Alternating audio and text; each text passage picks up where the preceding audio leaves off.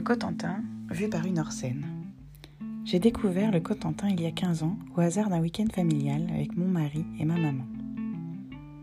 Originaire du Calvados, je n'avais jamais eu l'occasion de pousser jusqu'à Cherbourg.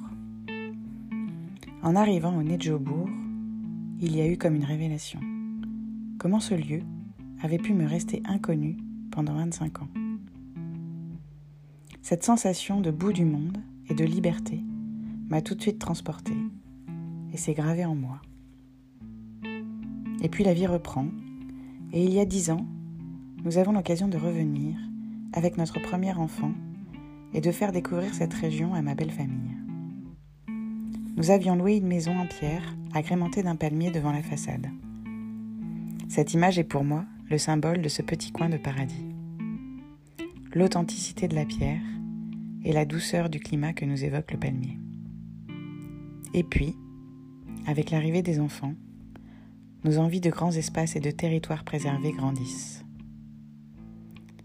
Au hasard d'une liste d'affectation, d'une centaine de postes, d'un concours de la fonction publique, un nom. Saint-Valahougue. Et là, l'évidence s'impose à nous.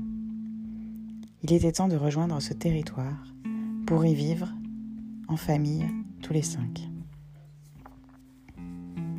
Nous sommes donc cotentinois d'adoption depuis 18 mois et chaque jour je remercie le ciel de nous avoir guidés jusqu'ici. Parmi tous les lieux que nous côtoyons ici, Jobourg restera pour moi un symbole, celui d'un nouveau départ possible.